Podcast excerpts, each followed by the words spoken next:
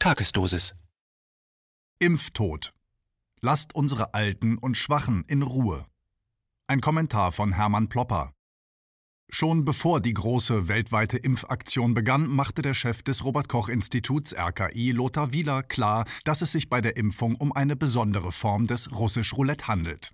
Zum Abschluss eines Phoenix-Interviews verkündet Wieler in aller Gelassenheit, wie sie sonst nur Plüschsofas ausstrahlen, der mittlerweile nach 30 Minuten medialem Geplätscher sanft entschlafenen TV-Gemeinde folgende skurrile Botschaft. Zitat. Also wir gehen alle davon aus, dass im nächsten Jahr, 2021, Impfstoffe zugelassen werden. Wir wissen nicht genau, wie die wirken, wie gut die wirken, was die bewirken. Aber ich bin sehr optimistisch, dass es Impfstoffe gibt. Zitat Ende. Leider haben die Kugeln des Wielerschen Russisch Roulette mittlerweile bereits eine signifikante Anzahl von Toten hervorgebracht. Vornehmlich Menschen, die in ihrem neunten Lebensjahrzehnt mit dem Impfstoff von BioNTech und Pfizer oder Moderna geimpft worden sind. In Norwegen sind 23 Impftote zu beklagen, in Dänemark zwei Personen, in Deutschland zehn Personen, in Israel traf es zwei Senioren, ebenso in der Schweiz. Doch auch ein kerngesunder, sportlicher Arzt in Florida verstarb kurz nach seiner Impfung. Und eine 41-jährige Krankenschwester in Portugal. Beide Opfer waren überzeugte Befürworter der Corona-Impfungen. Das sind alles nur die unmittelbaren Folgen der Impfung. Langzeitwirkungen sind naturgemäß noch nicht absehbar. Das ist für alle Verantwortlichen dieser Impfkampagne eine extrem explosive Entwicklung. Nachvollziehbar, dass die Suchmaschine Google alle Nachrichten, die auf eine ursächliche Verbindung der Todesfälle mit den kurz zuvor erfolgten Impfungen von den entscheidenden ersten zwei Seiten ihrer Stichwortsuche entfernen. Stattdessen eine Menge schlaumeierische Faktencheck-Seiten, die jede Kausalbeziehung strikt leugnen. Aber es sind einfach schon zu viele Todesfälle im Zusammenhang mit den Impfungen. Das ist weit mehr als jede Modellrechnung ahnen ließ. Dabei war das Impfdesaster vorauszusehen. Die Norm ist, dass von den ersten Studien über ein neues Impfpräparat bis zu dessen Marktreife acht bis zwölf Jahre vergehen. Das kostet die Pharmakonzerne natürlich ein Heidengeld, das sie dann durch entsprechend hohe Preise wieder reinholen. Das ist bei den Corona-Impfstoffen von BioNTech, Pfizer, Moderna und AstraZeneca ganz anders, denn die Politik hat eine besondere Notlage ausgerufen. Das SARS-CoV-2-Virus weise angeblich eine derart hohe Mortalitätsrate auf, dass eine sogenannte Notfallzulassung angezeigt sei. Die Notfallzulassung wurde schon einmal angewendet, nämlich bei der fast hundertprozentig tödlich verlaufenden Ebola-Seuche in Afrika. Wenn der Tod fast unausweichlich ist, kann man ruhig gewisse unerwartete Nebenwirkungen in Kauf nehmen. Denn was Besseres als den Tod findet man immer. Nun ist aber von einer besonders hohen Mortalität durch Corona bei der Normalbevölkerung nicht auszugehen. Nur bei den über 80-Jährigen ist die Mortalität höher. Die Angstkampagnen mit ihren hemmungslosen Sargparaden in Sachsen sind reine Propaganda und korrespondieren mit keiner wissenschaftlichen Untermauerung. Mittlerweile hat Bundeskanzlerin Frau Merkel in einer Pressekonferenz auf Anfrage selber zugegeben, dass die harten Maßnahmen der Regierung gegen Corona nicht durch wissenschaftliche Expertise, sondern rein politisch motiviert sind. Und die Auswahl der zu Rate gezogenen Experten bewusst einseitig und politisch motiviert war. Das ist noch nicht alles. Es werden ja jetzt zuallererst unsere hochbetagten Mitmenschen gegen SARS-CoV-2 geimpft, wegen der besonderen Vulnerabilität dieses Personenkreises. Nun sagt aber das Robert Koch Institut in seiner aktuellen Ausgabe der Zeitschrift Epidemiologisches Bulletin, dass die Wirksamkeit des BioNTech-Pfizer-Impfstoffes bei der Personengruppe der über 75-Jährigen nicht sicher ist.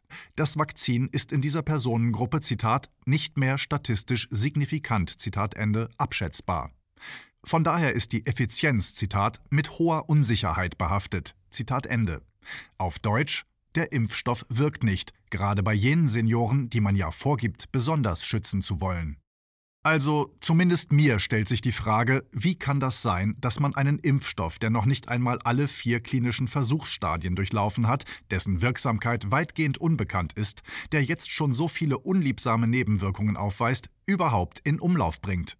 Und warum wird nicht spätestens jetzt dieses, Zitat, Massaker an Senioren, Zitat Ende, wie es Rainer Rupp zu Recht genannt hat, sofort ausgesetzt, bis zumindest alle Wirkzusammenhänge geklärt sind? Warum hält die Öffentlichkeit still? Im Gespräch mit Mitmenschen, die sonst nicht auf den Kopf gefallen sind, hört man kriegerische Sprüche wie, Zitat, die waren doch alt und schwach, aber im Kampf gegen das heimtückische Virus müssen Opfer gebracht werden. Zitat Ende. Wo bleibt unser Beschützerinstinkt für Kinder und Alte? Wie konnten wir unserer menschlichen Natur derart entfremdet werden? Dazu noch einmal ein Originalton über die seniorischen Impftoten in Norwegen aus dem Online-Magazin Telepolis. Zitat wir können nicht ausschließen, dass gewöhnliche Nebenwirkungen von mRNA-Impfstoffen wie Fieber und Übelkeit zum Tod von einzelnen gebrechlichen Patienten geführt haben, erklärt dort Sigurd Hortemo, Oberarzt der Behörde. Gegenüber dem öffentlich-rechtlichen Sender NRK wurde der medizinische Direktor Steiner Matzen etwas konkreter. Bei allen Todesfällen habe es sich um gebrechliche, betagte Patienten in Pflegeheimen gehandelt. Alle seien über 80 Jahre alt gewesen und einige über 90. Zitat Ende. Ein Blitzlicht auf die momentane Praxis. Nochmal. Wir lassen zu, dass an besonders gebrechlichen, bereits vorerkrankten Mitmenschen im fortgeschrittenen Lebensabend eine Chemikalie ausprobiert wird, die noch ungetestet ist und erwiesenermaßen nicht den erklärten Zweck erreicht, für den sie eingesetzt wird, nämlich gegen eine tödliche Seuche zu schützen, die erwiesenermaßen bei den seniorischen Adressaten unwirksam ist, ja, es werden sogar Menschen mit dem Covid-Impfstoff traktiert, die bereits im Sterben liegen und nur noch palliativ, das heißt mit hohen Morphiumdosen, in den Tod geschläfert werden. Will man etwa an die Leichname herankommen, die man sezieren darf und somit die Wirkungsweise der Vakzine besser erforschen kann? Wie pervers ist das denn? Reden wir nicht drum herum. Im allgemeinen Bewusstsein sind die ethischen Koordinaten massiv verdreht worden. Um es kurz und klar zu sagen, Seitdem auch in der bundesdeutschen Gesundheits- und Sozialpolitik wieder das Profitprinzip regiert, darf erneut über unrentable Menschen schwadroniert werden. Den Vorreiter machte im Jahre 2003 der damalige Vorsitzende der Jungen Union, also der Nachwuchskaderschmiede von CDU und CSU, Philipp Missfelder.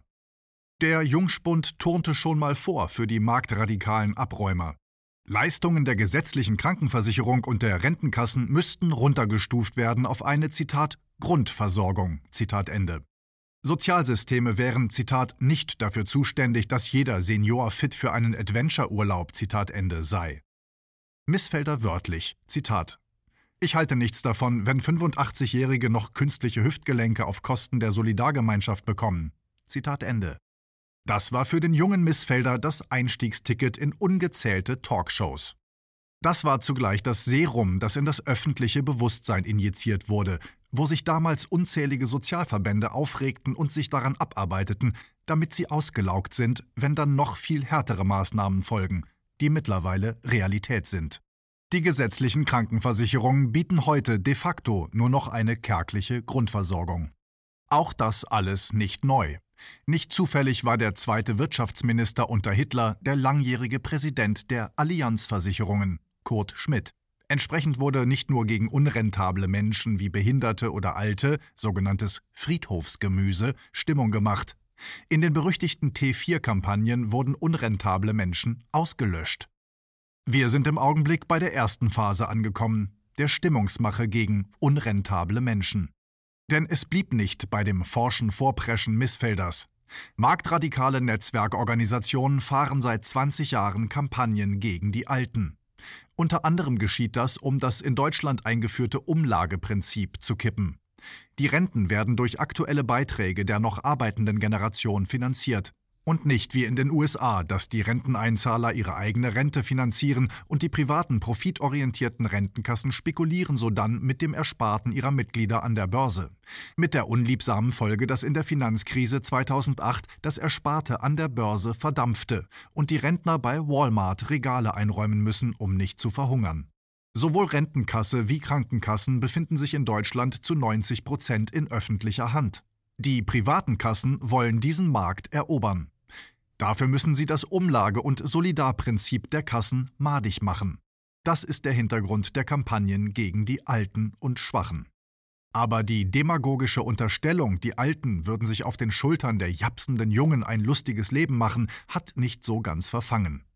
Man haut den Keil in den gesellschaftlichen Zusammenhalt, indem man einen Generationenkonflikt als scheinbar neutraler Berichterstatter in die Welt setzt.